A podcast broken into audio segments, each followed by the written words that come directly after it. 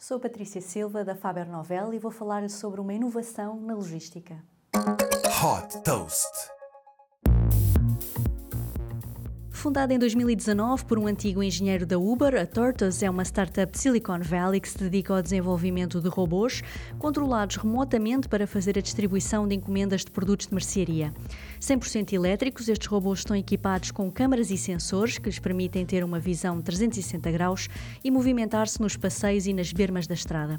Com a dimensão de um carrinho de supermercado, são capazes de transportar até 70 kg num raio de distribuição de 5 km.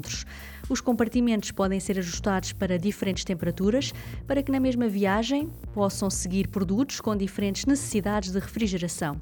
Destinados a retalhistas, estes veículos podem ser totalmente personalizados com o nome e a identidade dos retalhistas.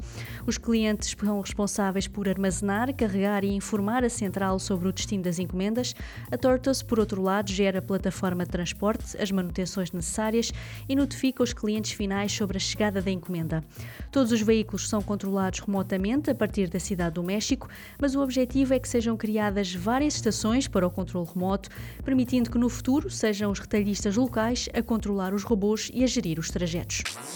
Super Toast by Faber Novel.